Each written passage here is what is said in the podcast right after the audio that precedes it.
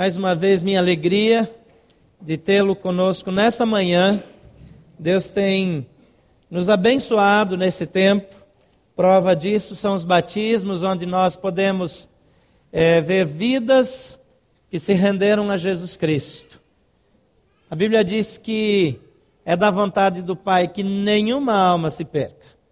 Toda vez que nós é, incentivamos você a voltar no domingo à noite, trazer seus amigos, compartilhar, levar para o seu em casa, nós estamos cumprindo o mandamento de Jesus. Não estamos pensando em números de crescimento.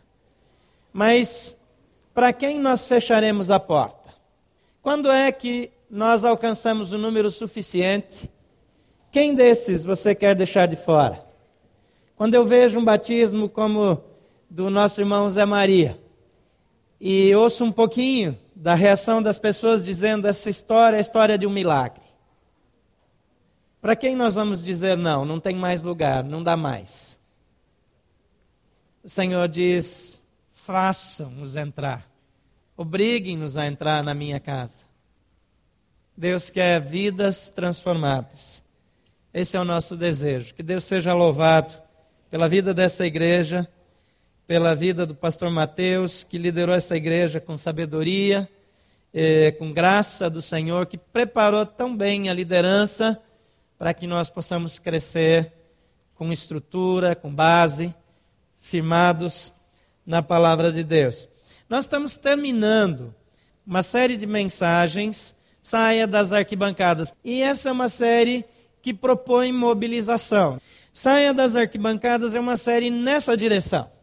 Nós queremos ver vidas sendo transformadas, pessoas recebendo a Jesus Cristo. Que os amigos daqueles que foram batizados hoje sejam batizados no próximo mês e depois assim por diante. Que a sua família, a sua casa, os seus relacionamentos, as pessoas dos seus relacionamentos recebam a Jesus Cristo. A última mensagem da série é em busca da vitória.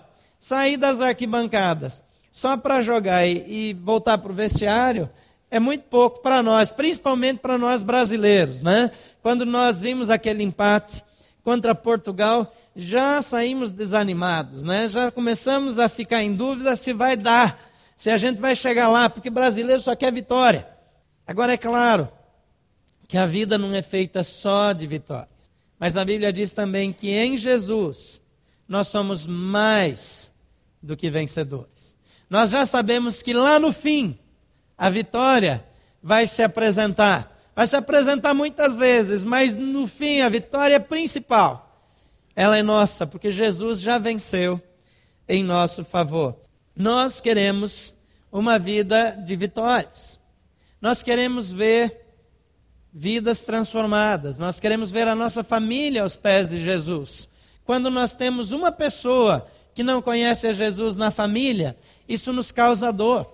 Quando nós pensamos que alguém que nós amamos vai partir para a eternidade sem Jesus, e nós imaginamos que essa pessoa vai para o inferno, e que ela vai estar indefinidamente perdida, sem nenhuma oportunidade mais. Então isso nos faz pensar que nós precisamos viver a única vida que nós temos aqui na terra que é tão curta. A Bíblia diz que ela é como um vapor, que ela passa, uma hora o vapor está ali, depois não está mais. Essa é a nossa vida. E se essa vida puder ser rendida a Jesus, estar a serviço do reino, puder estar trazendo outras pessoas para conhecerem Jesus, não só no sentido de evangelismo, mas também de abençoar pessoas, servir através dos nossos recursos, do nosso ministério, das nossas habilidades, abençoar para que pessoas vivam melhor. A Bíblia diz que nem um copo d'água que for dado em nome de Jesus será esquecido. Nada passará desapercebido. Você já fez bem para alguém hoje? Você já abençoou alguém hoje, quando nós vemos aí fora violência contra pessoas carentes, violência contra mendigos, na, há duas semanas atrás, uma moradora de rua foi incendiada. Um homem passou e jogou álcool nela e colocou fogo no cobertor onde ela estava dormindo é, é, de madrugada e ela pegou fogo e foi aquela situação, os vizinhos tentando ajudar. Quando nós estamos na contramão dessas tendências, abençoando pessoas, talvez levando um cobertor, talvez levando aquela pessoa para sair das ruas e estar é, é, numa casa de recuperação, onde ela pode recomeçar, ter uma vida nova. Talvez é, ajudando uma pessoa com dificuldade, uma pessoa com problema de saúde, talvez socorrendo financeiramente alguém que está passando necessidade, talvez aconselhando uma pessoa, repartindo a vida. Isso é cristianismo.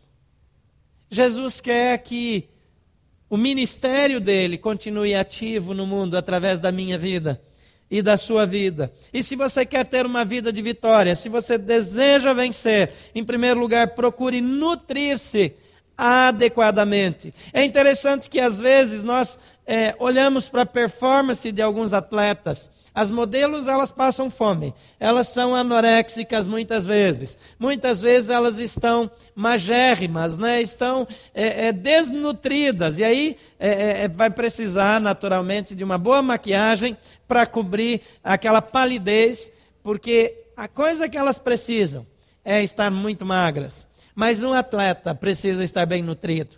A Bíblia nos compara atletas cristãos. E nós precisamos nos alimentar adequadamente. Nós precisamos estar bem nutridos. E às vezes nós usamos a fonte de nutrição errada. Uma pessoa que come mal, ela vai ter uma saúde ruim. Uma pessoa que não se alimenta direito não é uma pessoa saudável.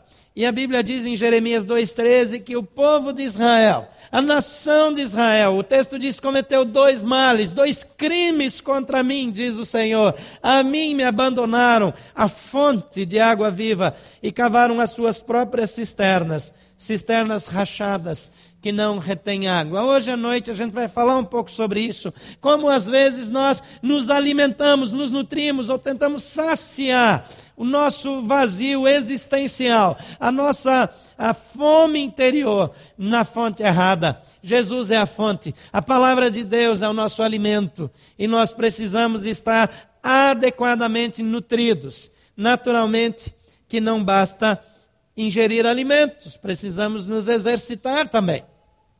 Mas a nutrição é fundamental para uma vida cristã saudável. Em segundo lugar, anote aí, submeta-se à avaliação do técnico. Não confie só na sua opinião. Às vezes nós estamos tão confiantes na nossa opinião, nós estamos tão é, nos tornamos tão autossuficientes, nós nos tornamos até arrogantes e a opinião dos demais não importa mais. É verdade que você não deve conduzir a sua vida baseada na opinião das pessoas, mas aqui estou sugerindo que você submeta-se, que você se submeta à avaliação do técnico, à avaliação correta daquele que entende de você. O salmista diz no Salmo 26, versículo 2: Sonda-me, Senhor, e prova-me, examina o meu coração e a minha mente. Você tem passado momentos diante do Senhor dizendo: Senhor, me avalia. Senhor, verifica, por favor, como está a minha vida? Me faz ver. Faz-me observar. Faz-me perceber. De que maneira eu posso melhorar? Quais são as áreas da minha vida nas quais eu estou desagradando ao Senhor? Quais são os retoques, as áreas que eu posso melhorar? Pergunte ao Senhor. Consulte ao Senhor. Ouça a voz do Senhor. Quando foi a última vez que você teve uma conversa com o Senhor e que você ficou ouvindo-o falar?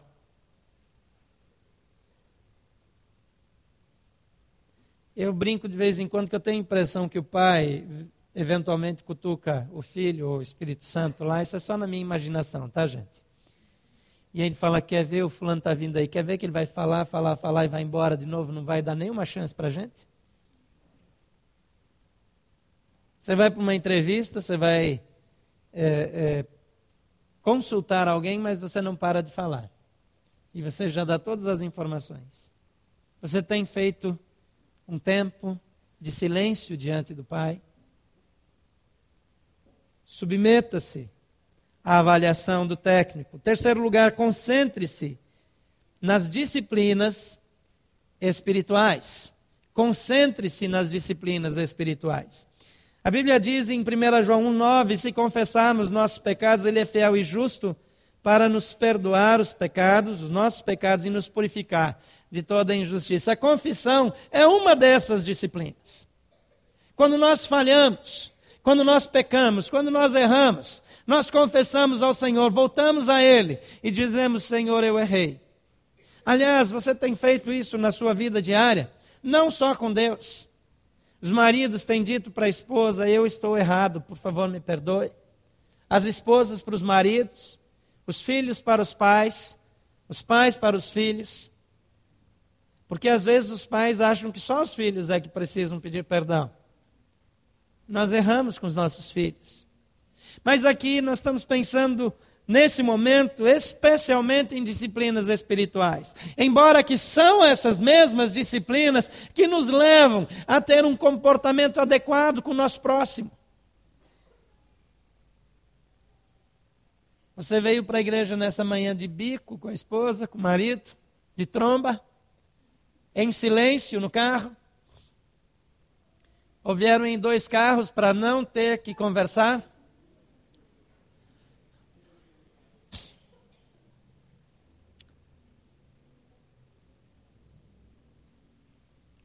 A confissão, a leitura bíblica, a oração, a meditação bíblica às vezes nós lemos a Bíblia, mas nós não pensamos biblicamente ou não meditamos biblicamente.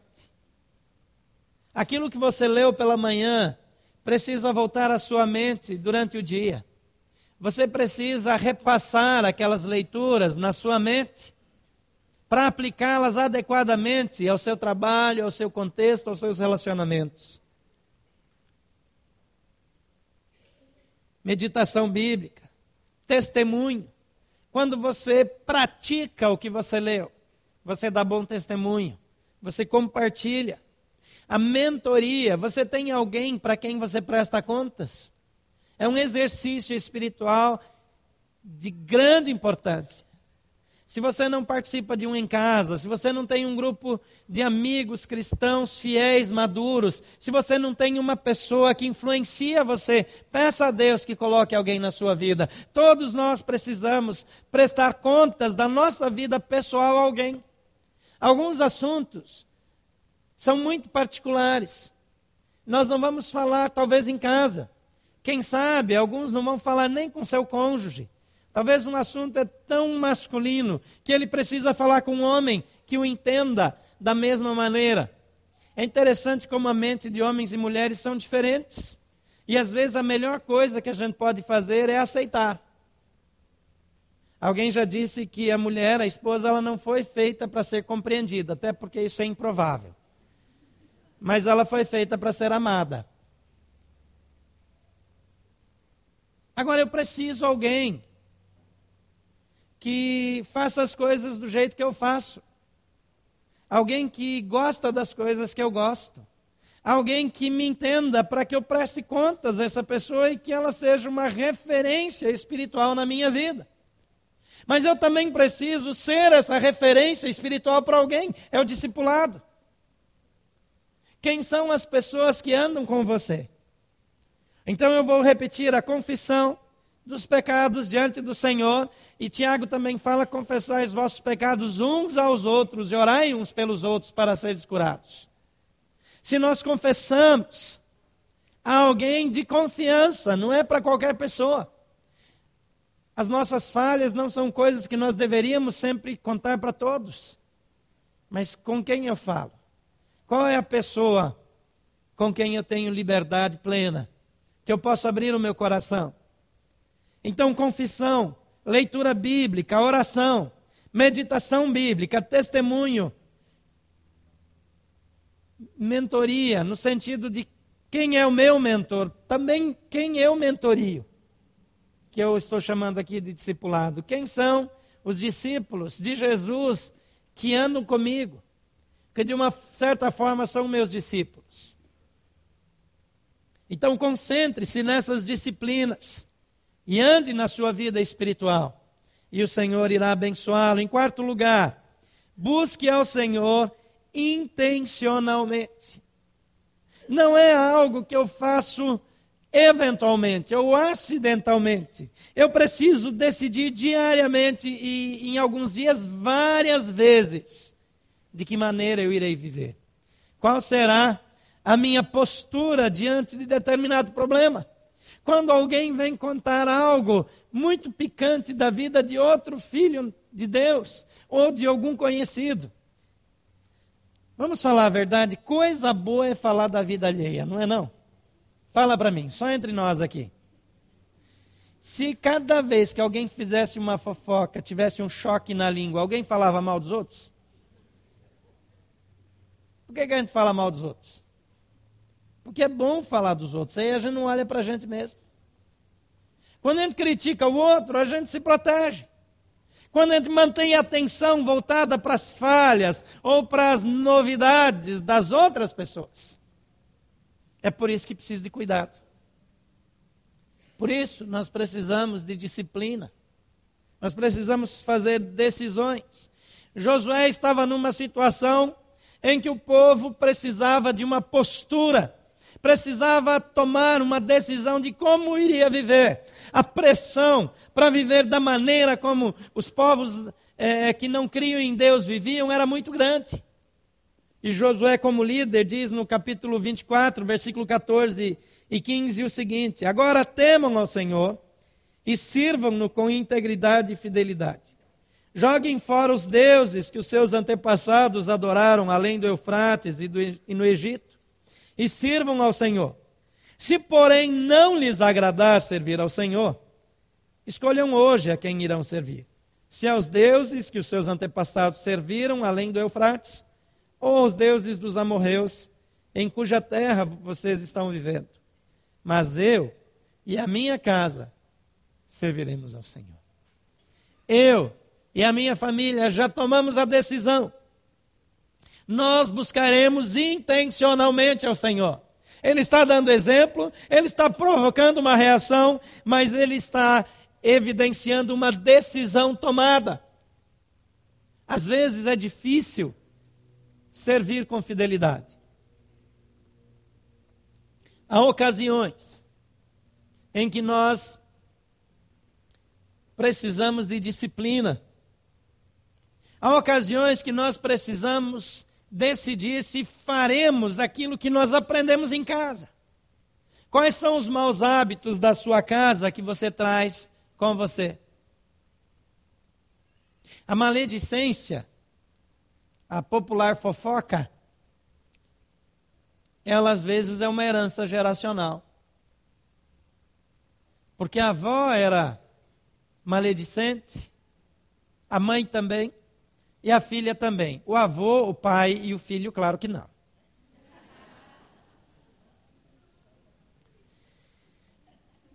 Às vezes nós aprendemos essa coisa de casa. E voltamos a fazer do jeito que sempre foi feito. Há uma tendência, é natural ao ser humano.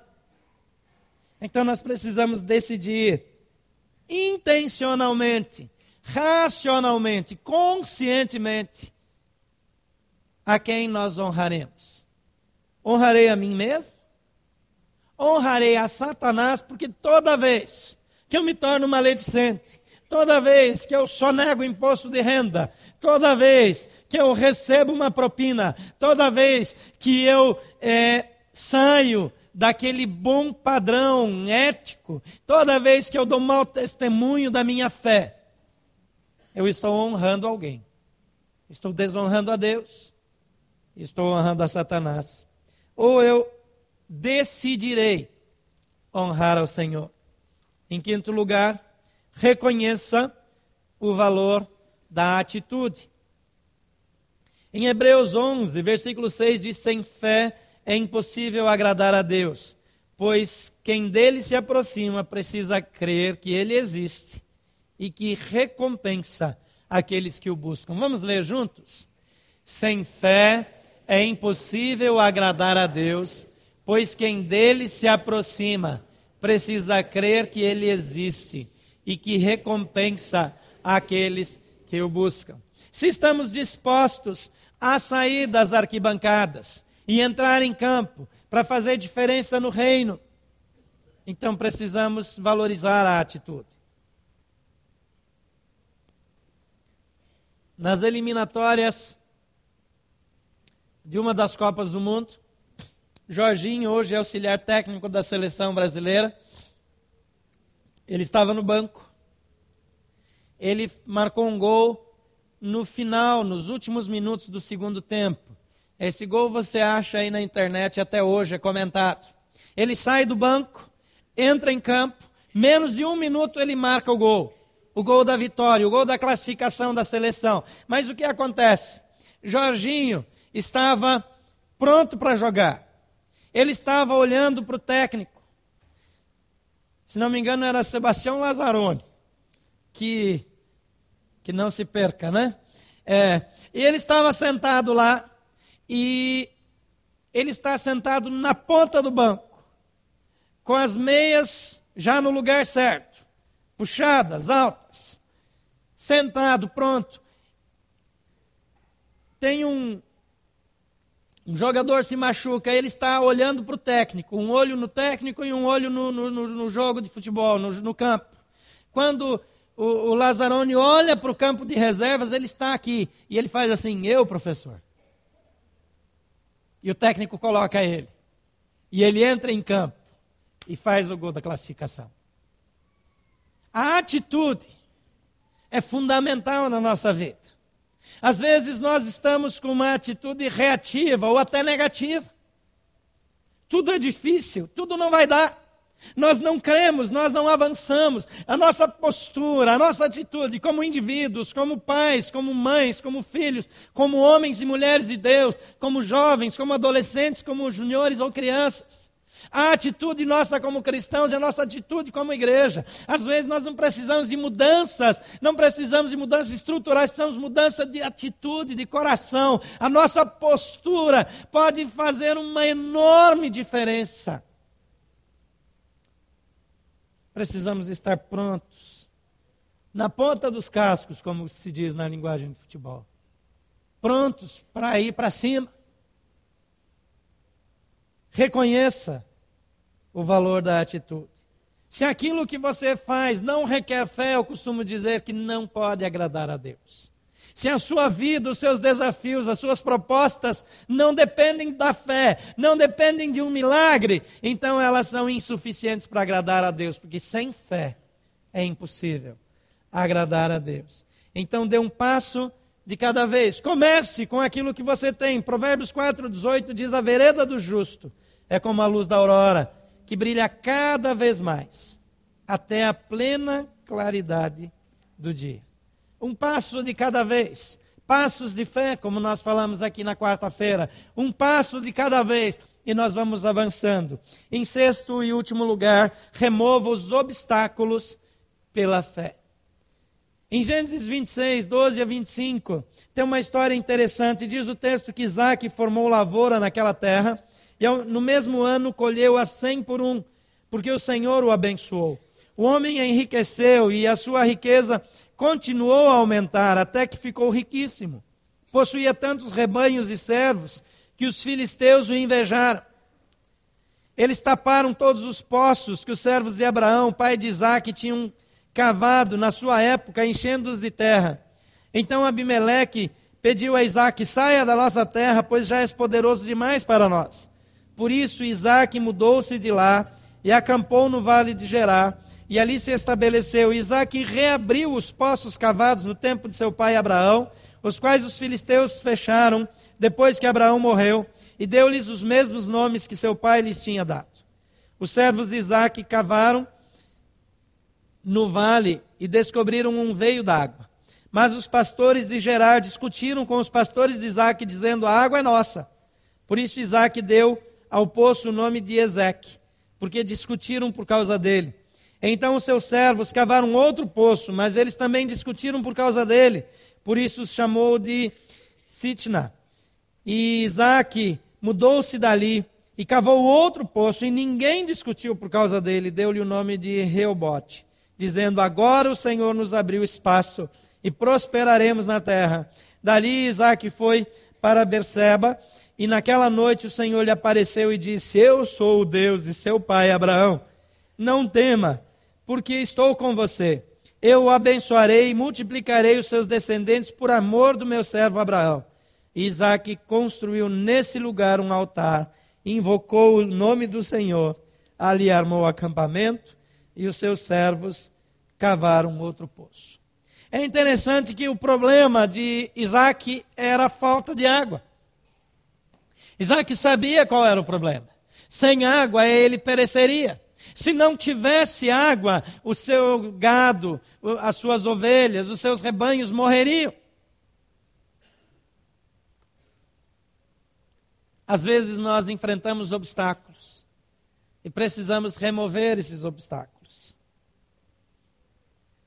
Isaac ele não tenta fazer algo novo.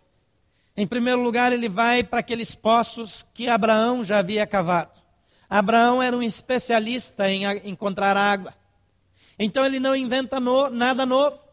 Ele vai para o mesmo lugar, para a mesma situação. E ele remove o entulho que os filisteus haviam colocado. Embaixo daquele entulho, a mesma água pura, de boa qualidade, fresca, estava à disposição. Nós não precisamos inventar nada novo. Nós não precisamos tentar reinventar nada que o Senhor Jesus já não nos tenha dito. Nós só precisamos ir para o lugar certo e remover os obstáculos para que a água que sacia volte a brotar e nós possamos beber dela. Temos dois obstáculos principais que eu quero destacar aqui. Em primeiro lugar, o obstáculo da competência. Então Abimeleque pediu a Isaac: sai de nossa terra, pois já és poderoso demais para nós. Quando nós crescemos, quando nós damos certo, quando as coisas acontecem, nós corremos dois riscos. O primeiro é que nós podemos nos tornar autossuficientes e nós começarmos a confiar em nós mesmos.